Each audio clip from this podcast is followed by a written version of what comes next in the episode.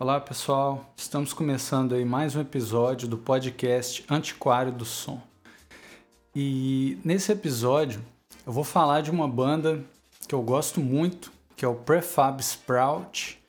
E essa banda tem integrantes escoceses, né? É, é, a gente vê as referências na internet como uma banda inglesa, mas as raízes do Prefab estão é, na Escócia, né?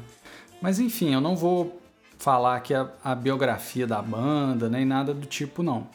O programa de hoje eu vou falar de um disco em especial deles que, para mim, na minha opinião, é o melhor disco dos anos 80.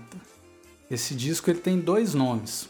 Dependendo de onde você procurar, ele pode se chamar Steve McQueen ou Two Wheels Only, né? Daqui a pouco eu falo um pouco sobre esses nomes, né? Então vamos é, ver um pouco do contexto, né? Como que nasceu esse disco aí do Prefab, né? É, mas antes eu né, me sinto no dever de falar sobre o nome da banda, né? É, a, o nome da banda foi dado pelo líder dela, que é o Perry McCallum, né? Ele a, é uma banda que tem dois irmãos, né? Assim como o Oasis. A diferença é que os dois tem o ego muito menos inflado do que os Gallagher, né? Na verdade, eu acho que eles são muito tranquilos existencialmente, enfim. É, e o Perry é o líder da banda, né? Ele é o compositor, vocalista e guitarrista. E o Martin McCallum é o baixista, né? Ou era. Depois eu falo disso também. É, o Perry ele disse que ele escolheu esse nome quando ele era garoto ainda, né? Ele adorava nomes de bandas estranhos, como T-Rex, Mob Grape ou Grand Funk Railroad. Ele adorava esses nomes que ele achava estranhos, então ele colocou esse nome na banda, né? Em 1984, o Prefab gravou o primeiro disco deles, chamado Sum. É um disco interessante, muito bem gravado e muito estranho. Ele é um disco bem esquisito, assim, né, de certa maneira, meio, às vezes meio fora da caixinha demais, é, mas que já aponta para uma banda promissora, né? O próprio Perry, ele diz que ele gravou o Sum evitando as músicas ma com maior potencial comercial que ele tinha guardadas, né? Ele tinha muitas músicas guardadas. E aí é, rolou um programa na BBC é, chamado Round Table. E aí um músico e produtor chamado Thomas Dolby, ele era um dos participantes do programa, né? E ele elogiou muito uma música do Prefab chamada Don't Sing. Ele falou que a música era maravilhosa e tal. E aí isso chegou nos ouvidos do Perry McCallum, né, do líder do Prefab. O Perry procurou Thomas Dolby falou: pô, você não quer produzir o, o nosso segundo disco, né? Aí ele topou. Ele foi no apartamento do Perry e aí o Perry é, tocou é, mais de 50 músicas pro, pro Thomas Dolby, né? Thomas Dolby falou que o, o, o quarto era o equivalente, o tamanho do quarto era o equivalente a duas vezes o tamanho da cama do Perry. Ou seja, né, ele morava num muquifo, né? E aí ele tocou lá 50 músicas, o Thomas Dolby gravou todas e depois ele escolheu 12. Né? O Perry fala que o próprio Perry não tinha é, uma competência para escolher qual música que seria melhor ou pior. Ele, ele às vezes apostava em músicas que todo mundo achava ruins e outras que as pessoas gostavam, o Perry não, não era tão fã, então ele deixou isso para outra pessoa escolher, né? O Thomas Dolby, na verdade, escolheu 10 músicas para entrar no disco, né? E, ao meu ver, ele escolheu as gemas, né? Ele falou, pô, esse cara é muito talentoso, mas tem 10 aqui que elas são especiais. E aí é, eles planejaram então que o Steve McQueen seria a nata do, do Prefab Sprout, né? Prefab Sprout ele conta, além do Marty McCallum nos baixos e o Perry no vocal e guitarra. Tem também o Neil Conte, que é o baterista. Né? Já passaram vários bateristas pelo Prefab. O Neil ele se efetivou um pouco antes da, da gravação do Steve McQueen e aí ele ficaria na banda é, até muito tempo, né? Hoje em dia a banda é meio que o, o Perry McCallum, né? A banda continua, mas é o Perry McCallum quando ele cisma de lançar algum disco, né? É, mas depois eu falo disso. E é, o, o, o, Prefab Sprout tem uma integrante que é a Wendy Smith. Ela é vocalista, só que ela só faz backing vocal. Eu acho isso muito legal. Né? Nos anos 80 tinham muitas bandas que tinham cantoras de apoio. Né? Elas não, nunca eram as cantoras principais, elas ficavam só no, no como coadjuvantes ali. Né? Uma outra banda que eu gosto muito, que também tinha uma cantora é, que ficava ali no canto do palco só dançando e fazendo backing vocal. Era uma banda chamada Dream Academy, que também tem um som que lembra um pouco o Prefab Sprout. Né? Lançaram três discos bem legais, o primeiro produzido pelo David Gilmour. Algum dia aqui no programa eu vou falar deles também. É, a produção do, desse disco, do Prefab, né, esse segundo disco deles, que é o Steve McQueen, na minha opinião, a produção desse disco ela tá na medida certa, né? O Thomas Dolby, ele era muito antenado com a tecnologia da época, né? E dizem que ele usou recursos de produção que no futuro se tornariam clichês, né? Ele era um cara novo, ele tinha 27 anos mais ou menos, mas já um cara tecnicamente muito é, é, assenhorado dos recursos de estúdio para fazer uma gravação bacana, né? O Perry confiou muito nele ao longo do disco. Ele ficava meio desconfiado porque o cara tinha a mesma idade dele, mas ele confiou e o Thomas Dolby, né, guiou bem, gravou muito bem o disco, bolou vários arranjos também, né? Enfim. É, o que eu acho interessante desse disco é que ele soa como um disco dos anos 80, né? Quando você escuta o Steve McQueen, você não tem dúvida que é o disco é dos anos 80. Você não vai pensar que ele é de outra época, né? Mas ele, ele não soa datado. Parece que o Thomas Dolby ele conseguiu reunir tudo que tinha de legal nos anos 80, naquela sonoridade, é, e tirar os excessos. Então, é, ainda que muita gente escuta e não gosta, né? Tem muita gente que escuta e fala: Nossa, isso me lembra o Simple Red antigo, né? As pessoas citam muitas bandas ali dos anos 80, Tears for Fears, né? Mas eu, eu não sinto que ele soa datado. Eu acho que esse disco ele é oitentista, né, no sentido de que tem aquele som dos anos 80, mas ele também é um disco muito atemporal. Eu acho que as pessoas vão ouvir esse disco para sempre, né? As pessoas sortudas que o descobrirem, porque ele é um disco é que ele é muito alternativo nas letras, o próprio nome da banda é muito estranho, né? Então acaba que o Prefab Sprout é uma banda muito pouco lembrada, muito pouco citada, é, que não tem o reconhecimento merecido. E né, mas é, é, engraçado porque quando você vai ver lista de críticos, né? Eu não vi isso uma vez, não. Várias vezes, assim, listas eu já vi as pessoas citarem o, o, Steve McQueen como o melhor disco dos anos 80. E quando eu comecei, é, um, um, eu entrei num grupo de WhatsApp de amigos, é, um grupo do, do, WhatsApp que depois gerou um, um, canal do YouTube que eu faço parte, né, que eu quero que eu resenhe. Um dia alguém jogou lá no grupo, né? Gente, será que o Steve McQueen é o melhor disco dos anos 80? Aí eu, ali eu sabia que eu estava no grupo certo, porque eu pensei, porra, né, isso é, esse é o tipo de debate que me interessa muito e eu acho que ele é o melhor dos anos 80. É, isso é discutível, né? Aí é base de gosto pessoal. Eu gosto de falar isso para provocar também e para levar as pessoas a conhecer esse disco, né? Mesmo que as pessoas muitas vezes peguem para ouvir e falem, ah, eu não gostei e tal, mas ele é um disco que tem que ouvir muito. Eu acho que ele é um disco que a gente não não consegue assim entrar nele de primeira. Quando você é, é, começa a, a ouvir, é, ele, ele, ele soa estranho, assim, soa às vezes é, muito. É, porque os arranjos são muito é, distintos, eles são muito exuberantes, né?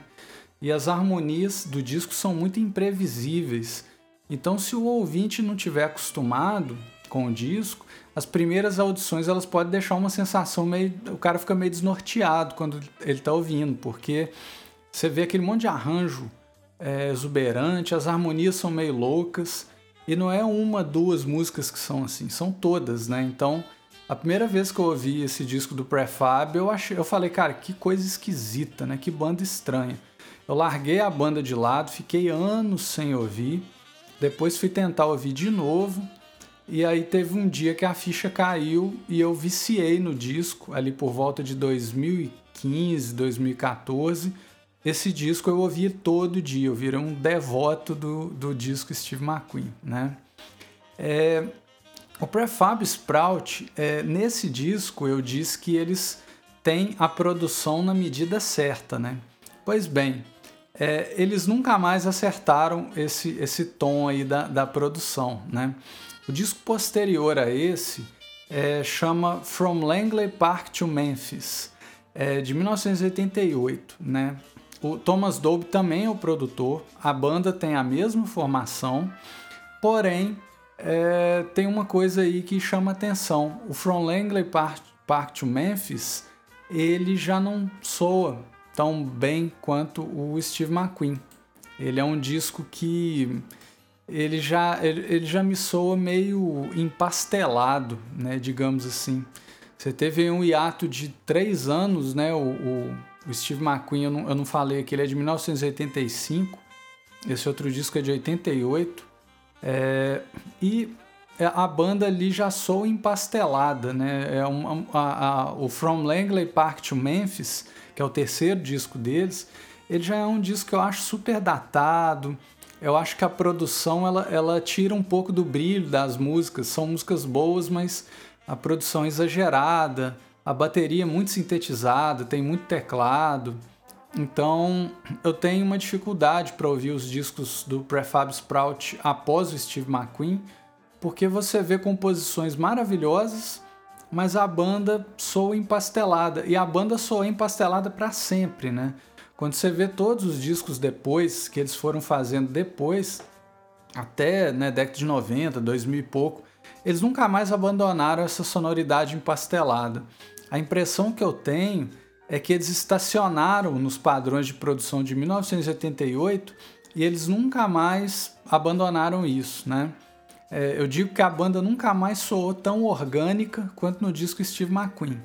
Eu só apontaria duas exceções que são é, o disco Steve McQueen regravado pelo Perry, né? Ele regravou o disco só, só ele regravou, depois eu vou falar disso. E um outro disco deles que soa muito orgânico é um disco chamado The Protest Songs, é, Canções de Protesto. É um disco que eles gravaram também em 1985, né?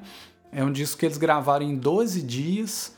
Ele tem uma produção super enxuta e a banda achou que o disco era meio sem graça, então eles engavetaram durante quatro anos. O disco só foi lançado em 1989 não teve publicidade por trás, é um disco que lançaram assim, quase ninguém ficou sabendo. É um disco muito bom, mas você percebe que ele foi gravado às pressas, mas ele ainda tem um som bem orgânico. Mas os outros discos do Prefab, né, são discos maravilhosos. Eu gosto muito da banda, mas eu tenho esse ressentimento, assim. Eu, eu digo que se eu tivesse orçamento, eu montaria uma banda só para regravar os discos do Prefab após o Steve McQueen, porque tem músicas maravilhosas e uma produção que eu considero é, exagerada para sempre. Assim. Eles têm discos bem recentes, a sonoridade ainda é bateria muito sintetizada, excesso de teclado, um som às vezes excessivamente limpo. Eles nunca mais abandonaram esse padrão, né? É, algumas características do som do prefab que eu acho maravilhosas, né? Você tem as composições do Perry McCallum, que é um verdadeiro discípulo ali do Brian Wilson, né, dos Beach Boys, um compositor fenomenal, acima da média, faz letras únicas é, e ele como intérprete ele é um cara muito especial também. Né? A voz do Perry é única, é uma voz única, assim, é inimitável. É uma voz meio rouca é, e profunda, e uma voz com um alcance extenso. Ele tem músicas é, que ele canta muito graves, quase no fry, né? O fry é um efeito que a voz fica bem grave. E tem músicas que é, a voz do Perry alcança tons assim, né? Oitavas altas. É, às vezes ele, ele tem uma voz muito rasgante em alguns momentos. É, né, um cantor realmente fora de série. Assim. O Perry ele, ele foi agraciado aí pela providência tanto com um dom de composição muito especial que ele praticou muito para melhorar, quanto com uma voz muito especial também. Então assim, a banda vale pelo Perry. A, o, o, prefab, é, os outros integrantes também são parte muito fundamental do som da banda, mas o Perry ele é o diferencial do prefab, ele é a alma do prefab Sprout. Né? Não existe prefab Sprout sem o Perry McCallum. É, a Wendy Smith, né, ela tem um canto muito suave que fica ali no cantinho mesmo, coadjuvante. É, eu acho que também ela embeleza muito o som da banda, né? Eu adoro os vocais dela, são os backing vocals, né, na verdade. A bateria do Neil Conte, ela é muito segura, muito competente, mas é, eu faço uma menção aqui aos baixos do Martin McCallum, né? Eu acho que ele é um baixista muito bom, um dos grandes baixistas ali do pós-punk e, e dos anos 80.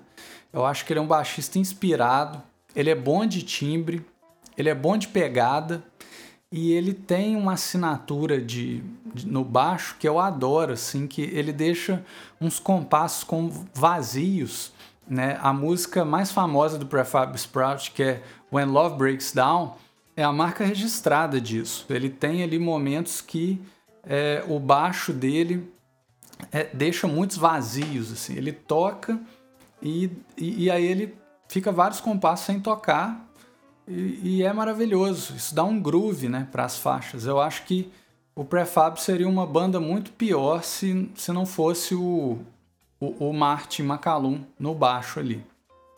É, aí eu vou falar um pouco de cada música do disco, né? A música Pharaoh Young, o Perry fez quando ele tinha 19 anos. Ele, ele ficou louco com o David Bowie depois que ele ouviu o disco Station to Station e ele leu em algum lugar que o David Bowie não gostava de música country. Então o, o Perry fez uma música que é um pseudo country, né? E ele a letra fala de alguém que não gosta de música country, né? E aí tem uns versos assim que eu pincelei aqui, tem um verso que ele fala assim: todo sentimento é uma antiguidade, obsoleto como navios de guerra no mar Báltico, né? Então, por um verso como esse, vocês já podem imaginar que o Prefab Sprout é uma banda realmente muito singular, né? É, a segunda música do disco é uma das melhores do disco. Eu não, eu não tenho muito para falar sobre ela, não, mas ela é uma das melhores do disco. Ela chama Bonnie. Ela é super marcante, né? É, e ele também escreveu essa música quando ele tinha 19 anos, né? Por incrível que pareça. Ele fala que as pessoas escutam a música e elas pensam que ele fez uma música sobre a morte do pai, né? Mas o Perry fala que quando ele fez a música o pai dele estava vivo. Ele imaginou como que seria perder o pai e fez essa música, né? É, uma outra música é, que vem em seguida é Goodbye Lucille, né? que também é chamada de Johnny Johnny. As pessoas conhecem essa música como Johnny Johnny, porque boa parte da música ele repete isso o tempo todo, né? Ele fala que essa música é uma paródia das músicas dos anos 50 ali, do daquele é, The Great American Songbook, né? Daquele estilo ali, aquelas músicas do Whoop, é, com, com uma influência de jazz, que, que iria desembocar no, no, no repertório da, da Montal, em, em, boa parte, né? Mas não só da Montal, aquela, aquele cancioneiro muito ligado com o Burt Bacharach, com o Gershwin, é, ele tenta parodiar aquilo, né? Tem, um, tem um, um, uns compassos de valsa, mas no fim das contas é uma música meio séria, assim, né? Eu acho bem interessante que o Perry ele faz uma música de término de namoro, mas ele coloca o ponto de vista do cara e da menina. Ele coloca o ponto de vista dos dois, ele faz bem variado. Na verdade, o, o narrador da música ele está aconselhando o Johnny, né? Ele está falando pro Johnny, ah, Johnny, você precisa ficar mais esperto, né? E aí tem um momento que ele fala pro Johnny, né? Ô Johnny, você terminou com sua mulher e tudo, mas você tem que se lembrar o seguinte, ela também é uma pessoa, né? O cara ali tava meio frio em relação a ela, né? E tem um verso no refrão que eu acho bem interessante. Ele fala assim: a vida é incompleta até o seu coração perder um batimento, né? Então, per perder uma batida, né? Olha que interessante esse verso aí. Esse verso dá pra gente ficar pensando sobre ele, né? É, em seguida tem uma música que eu acho que é a grande balada dos anos 80, que é When Love Breaks Down, né? É, essa música é completamente apaixonante. É, ela, ela é super oitentista, ela tem uns teclados que soam bem datados, assim, né? Muita gente acha ela meio brega, mas eu acho que é a sonoridade dos anos 80 no que ela tem de mais sedutora. Né? Essa música realmente, ela, ela, ela parece que ela te, te, te suga para um mundo muito sedutor. Assim. Toda vez que eu ligo ela, parece que você é tragado para um universo de uma sedução e de, um, e de uma sensualidade ali que é uma coisa realmente de outro mundo mesmo, né? É um outro mundo, assim, a, a canção cria um, um mundo esteticamente, né? E o clipe dela intensifica isso, né? O clipe dela tem um, uma coisa meio de sonho, é bem anos 80 o clipe também, né? É, e para mim, essa música é a prova de como que o som dos anos 80, que é tão criticado, né? Ele pode se tornar arte, ele pode ser veículo para grande arte, né? Por mais que essa música seja uma música bem comercial, mas ela é, para mim, ela é uma, uma balada perfeita, né?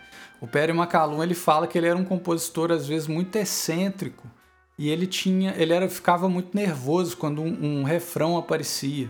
Quando ele estava compondo e ele chegava num grande refrão, ele ficava meio receoso, falava: poxa, mas é, será que eu incluo um, um refrão épico e tal? Mas aí quando ele estava fazendo When Love Breaks Down e ele chegou nesse refrão grandioso, ele falou que não, decidiu não lutar contra isso, ele decidiu manter o refrão, né? Aí eu peguei alguns trechos da letra aqui para vocês verem que letra interessante. É, eu vou ler traduzido, né, como eu fiz nas outras músicas aqui. Na Fire Young, né, que eu li um, um verso. Então tem um trecho que ele fala assim: Meu amor e eu trabalhamos bem juntos, né? My love and I working well together é, nós trabalhamos bem juntos, mas muitas vezes estamos separados. A ausência faz o coração perder peso, né? Ele queria dizer que a ausência enfraquece o coração, né? Mas aí como ele coloca no verso, né? Absence makes the heart lose weight, né? O, o coração perder peso. Aí o refrão dela também é maravilhoso. Ele fala: quando o amor se desfaz, as coisas que você faz para impedir que a verdade te machuque. Quando o amor se desfaz, as mentiras que contamos, elas só servem para nos enganar. É, maravilhoso. Tem momentos da música que ele vai falando é, sobre o clima de setembro. Então ele coloca uma coisa meio climática, assim, que dá um ar meio abstrato também para a letra. Fica muito poético, né? Essa música é maravilhosa. When Love Breaks Down. Depois tem uma música chamada Appetite, né? É, Apetite.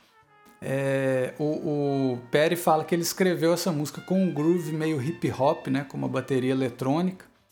E aí a letra dela é muito interessante. Ele fala para uma outra pessoa, né? Se você vai tomar, no sentido de tomar alguma coisa, né? Então depois você devolva bem, né? Então você vai tomar, depois você devolva de uma, de uma maneira adequada. Se você for roubar, seja Robin Hood. É, se os seus olhos estão querendo tudo que você vê, então eu acho que eu vou te dar o meu nome. Eu acho bem legal isso. É, se você vai pegar, então coloque de volta. Se você for roubar, seja Robin Hood. Se os seus olhos estão querendo tudo que você vê, então eu acho que eu vou te chamar de meu nome. Eu acho que eu vou te chamar de apetite, né? Appetite. É, então, bem legal essa letra, né? É, uma outra música que ele fez junto com Appetite é Desire. Ele fez ela em junho de 1984. E aí é, tem um verso dela que ele fica repetindo esse verso várias vezes na música. Né? Ele fala tenho seis coisas em mente e você não é mais um, uma delas. Né? O próprio Perry fala que ele acha esse verso muito frio e ele não gostaria de dizer isso para ninguém. Eu acho muito interessante que porque essa música Desire ela tem um clima frio, né? O, o arranjo dela é frio e, e ela tem uma coisa meio smooth, né? O, o, o, o som dela, principalmente o teclado assim de strings, ele dá um ar meio smooth assim.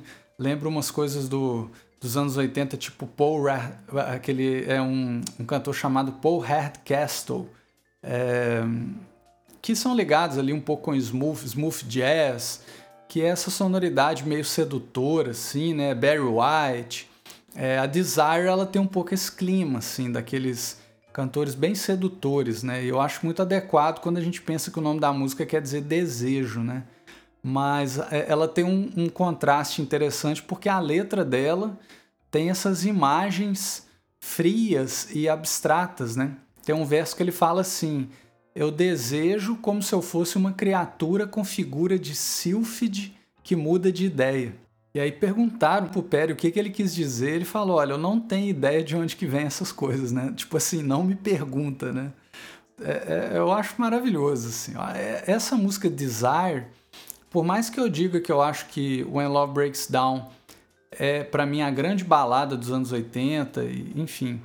Mas eu acho que Desire, ela é uma música que eu acho que é a música mais sedutora para mim nesse disco. Quando eu boto ela para ouvir, eu fico, eu entro nela muito, muito assim. É, ela, ela realmente traga é, quando a gente está ouvindo. É uma música que eu não sei se eu diria que é a minha preferida, né? Porque ela não é uma música também é, ela, ela, é estranha. Acho que eu gosto da estranheza dela. Ela não tem um refrão e ela tem versos que se repetem, é, como esse. Tenho seis coisas em mente, você não é mais uma delas. E aí de repente é, ele, ele, muda o andamento, enfim, né? Só ouvindo. É, eu não vou falar de todas as músicas do disco, por mais que o disco inteiro seja muito bom. Mas Aí, né, já falando sobre algumas curiosidades do disco, é, quando o Perry estava gravando a, a, Goodbye Lucille, né, que é a Johnny Johnny, ele falou que teve um, uma coisa meio embaraçosa, ele ficou batendo o pé no pedestal do microfone. E aí o, o Thomas Dolby, o produtor, falou: Nossa, eu adorei esse take da música, ele é perfeito. Só que você ficou batendo o pé e gravou, né? Aí ele foi para uma máquina de sampler, né, que é o Fairlight. Ele olhou a forma de onda, que na época já era um esquema digital. Ele foi lá e cortou a parte do, da batida do, do pé. Aí o Perry falou que olhou isso e falou: Nossa, então o pop do futuro vai ser assim. Acho uma curiosidade interessante, porque hoje em dia isso é uma coisa comum, né? mas para a época não era. O, né, o, o, disco anterior deles foi gravado em rolo, no esquema tradicional, né? Então isso aí era uma coisa muito nova para a época, né? É, o disco Steve McQueen, ele tem esse nome que faz referência a um ator americano de filmes de faroeste. É, o Perry, quando perguntaram para ele por que, que esse é o nome do disco, ele fala, ah, esse nome não queria dizer nada não. Eu sonhei com o nome, né? E quis colocar, né? E aí é, o, o, Steve McQueen ele faleceu em 1980, né? Então ele não estava vivo na época que a banda lançou o disco, tinha cinco anos que ele tinha morrido. E o espólio do ator, né? É, acredito que a família dele implicou com o nome. Eles não queriam que eles, que eles usassem esse nome. Então, nos Estados Unidos, é, só nos Estados Unidos o disco tem o nome de Two Wheels Good. Né? Então, ele é um disco que é, tipo assim, é como se fosse é, duas rodas que funcionam, né? Porque a capa do disco tem do, é, uma motocicleta Triumph, né? Porque tem um filme do Steve McQueen chamado The Great Escape, de 1963, que tem... É, ele, ele tem muito essa coisa da, das motocicletas e tal. Então eles fizeram essa referência por causa do nome do, do disco, né? Mas...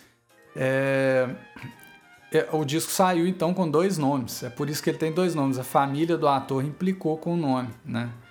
Então ficou os dois nomes. Às vezes você vai comprar na loja, você pede por um nome, é, é, eles não encontram, aí você tem que perguntar pelo outro nome. O vinil, por exemplo, saiu no Brasil com os dois nomes, então tem esse, esse imbróglio aí, né? É, esse disco ele, ele teve várias remasterizações, não muitas, né? Ele teve umas três, pelo que eu já vi, é, todas boas, né? É, a primeira versão do Thomas Dolby é fenomenal. Eu não eu não sinto que esse disco precisa soar de outra maneira diferente da versão original. Eu acho que a versão original dele ela satisfaz qualquer audiófilo, né? Inclusive o Steve McQueen é um disco citado por muitos audiófilos. Tem muito audiófilo que usa esse disco para testar é, aparelhos de som. Então, assim, se, se vocês conseguirem a primeira versão desse disco, vocês podem se dar por satisfeitos. Porém, é, eles relançaram esse disco em 2007, né, uma versão que eu acho que é Legacy, se não me engano, eu não anotei aqui o nome. E ele conta com o disco original e com uma versão acústica do disco. Essa versão compensa por causa da versão acústica, né, essa de 2007. Porque já em 2007, né, o Perry McCallum é, ele teve um problema de saúde muito grave, que ele tem até hoje, ele tem um problema que afeta os olhos e, e, e, a audição dele. Então ele não consegue mais tocar ao vivo e ele não consegue mais tocar com banda. Se o Perry toca com uma banda, ele, ele, ele quase desmaia. E ele tem um problema de, na visão também muito grave, né? Então isso forçou a banda a acabar de certa maneira, porque o Perry não consegue mais. É, tocar com uma banda, nem ao vivo, nem em estúdio. Porém, o Perry ainda compõe. O, o, o Prefab Sprout, na verdade, né, ou, ou o Perry, né, ele tem cerca de 15 a 20 discos engavetados. Né? São discos que ele nunca gravou e vários deles são discos conceituais. Né? Existe num site de fãs, é, eles fizeram uma lista da discografia nunca gravada do, do Prefab e tem discos maravilhosos, assim, tem um disco conceitual só sobre o Michael Jackson, por exemplo. É, é impressionante, assim. E o Perry, na medida que a saúde dele permite, ele já, ele já tá assim, ele tem uma aparência muito mais velha do que ele realmente tem de idade, né? E ele tem lançado vários discos é, desses que ele já compôs, né?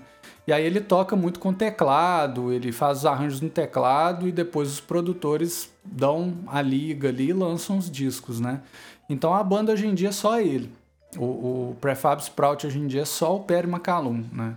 E o Prefab existe só com o lançamento de discos. É a única coisa que faz o Prefab Sprout existir. E a voz do Perry McCallum, ela continua muito boa. Isso é uma coisa também que é legal e triste, porque não, não toca mais ao vivo e tal. Mas esses discos novos, a voz dele tá fenomenal, né? E ele regravou o Steve McQueen em 2007 só com violão, gaita e teclado. E, e, é fenomenal, assim, esse disco ficou muito bom. E ele é um registro muito bacana para quem fala que o, o, Steve McQueen. Porque tem gente que escuta o Steve McQueen e não gosta, né? Eles falam, ah, esse disco ele é muito anos 80, ele é muito não sei o quê. Aí você, né, você pode virar para uma pessoa dessa e falar, não, então escuta o disco acústico de 2007, porque ele é só voz e violão, né, com alguns poucos teclados e gaitas. E ele é muito bom. Então ali a gente percebe que as músicas se sustentam, né? As composições elas não dependem dos arranjos, elas têm vida própria, né? Digamos assim. É, Aí falar um pouco sobre a recepção crítica desse disco. Né? Esse disco teve uma, uma recepção crítica muito boa quando ele foi lançado. É, eu não vou ficar aqui falando de todos os críticos que comentaram esse disco, eu só vou pincelar a fala de um crítico, que é o Richard Gere, da revista Spin.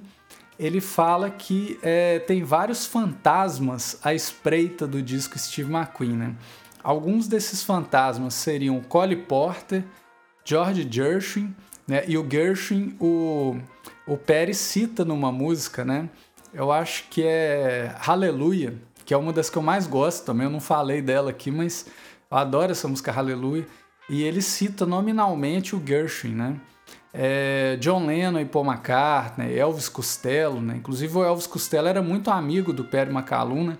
O Perry McCallum, é, depois que eles é, é, o Prefab lança o, o, primeiro disco, que é o Sum, é, depois eles migram para a gravadora do Elvis Costello e ali eles começam a abrir os shows do Elvis. E o Elvis Costello, ele fala muito bem do Prefab, ele é amigo do Perry, né? Enfim. É, e é uma influência a gente consegue identificar, principalmente nos vocais do Perry, uma influência do Elvis Costello. É, o Richard Gere, da revista Spin, ele fala o seguinte: Eu confesso que essa porcaria de cantor e compositor sensível quase sempre me faz gritar de tédio, mas Macalum entrega o bacon aqui. Né? Então, ele fala que esse papo no Brasil tem muita gente que fala cantautor, né? Tem esse, esse termo foi cunhado aqui no Brasil, que é o cantor e compositor. E existe um clichê em torno do cantor e compositor sensível, o gênio do pop, né? E o Richard Spin fala, o Richard Gere da Spin, ele fala que ele não aguenta mais esse papo, né? Ele acha horrível.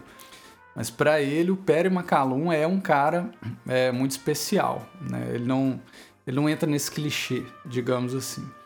É, e aí, é, encerrando a, o programa sobre esse disco, né, eu pego uma, uma citação do próprio Perry, né? Ele fala o seguinte: Após o sucesso, fui chamado de cantor romântico e apaixonado por bandas mais folks. Ok, eu gosto do estilo Dan e tenho alguns discos, mas eu amo muito mais o Led Zeppelin e ninguém nunca me pergunta sobre isso, né? Então por aí a gente já vê que o Perry McCallum ele é um cara muito fora da caixinha. Ele é um cara que ele foge realmente de vários desses clichês do gênio do pop. Ele tem um conhecimento geral de música muito vasto e ele consegue apresentar um material de composição é, que é tão genial quanto os, os, todos esses compositores que a gente considera muito geniais, né? Só que o Perry ele é um cara excêntrico, né? E com o tempo ele se tornou ainda mais excêntrico. Quando a gente vê ele, por exemplo, hoje em dia, né? Ele tem um cabelo grisalho enorme, uma barba enorme. Ele parece o Mago Merlin, assim, ele parece o Gandalf, né? E ele usa ternos vermelhos.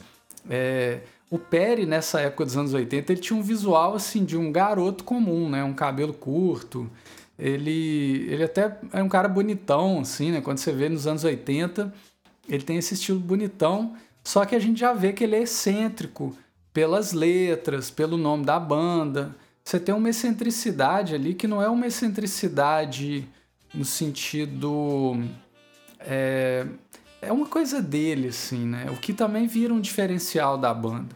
E na verdade eu acho que essa excentricidade afastou muitos fãs, né? Muita gente escuta e fala, ah, eu não entendi, né? E, e, se afasta e não tenta entender e acha estranho, né? O Prefab Sprout, já pelo nome da banda, ele já afasta muita gente, né? Mas essa excentricidade fez com que o Prefab se tornasse uma banda meio marginal, assim, num, num circuito, né? E virou uma banda que os críticos apreciam, né? Uma banda que você tem alguns fãs, assim, esses fãs apaixonados por música pop, né? Aqueles fãs estilo alta fidelidade, eles é, conhecem o Prefab Sprout e vários deles colocam o Steve McQueen como o disco dos anos 80, né? Claro que não é o disco mais popular dos anos 80, talvez o Thriller do Michael Jackson seria, né? Mas é, se tem um título que talvez seja muito justo para esse disco, é o grande segredo dos anos 80. Eu acho que mais do que ficar nessa de melhor ou pior disco, né? Eu gosto de chamar de melhor, como eu falei, eu gosto de falar isso para provocar, mas eu acho que esse disco, sem sombra de dúvida, ele é o grande segredo dos anos 80. Eu acho que é, todo fã de boa música pop deveria dar uma chance para esse disco e não só uma chance, porque de primeira ele realmente soa muito estranho. Mas eu acho que se você consegue aí dar uma, duas, três, quatro chances para esse disco, existe uma grande probabilidade de você se apaixonar por ele, como eu, que tô sempre ouvindo esse disco, sempre com um sorriso no rosto. Assim, é um disco maravilhoso, né? Então é isso, gente. Eu espero que vocês tenham gostado aí desse programa sobre o Prefab Sprout. E seguimos aí então com o podcast Antiquário do Som. Forte abraço aí, tudo de bom. Até mais.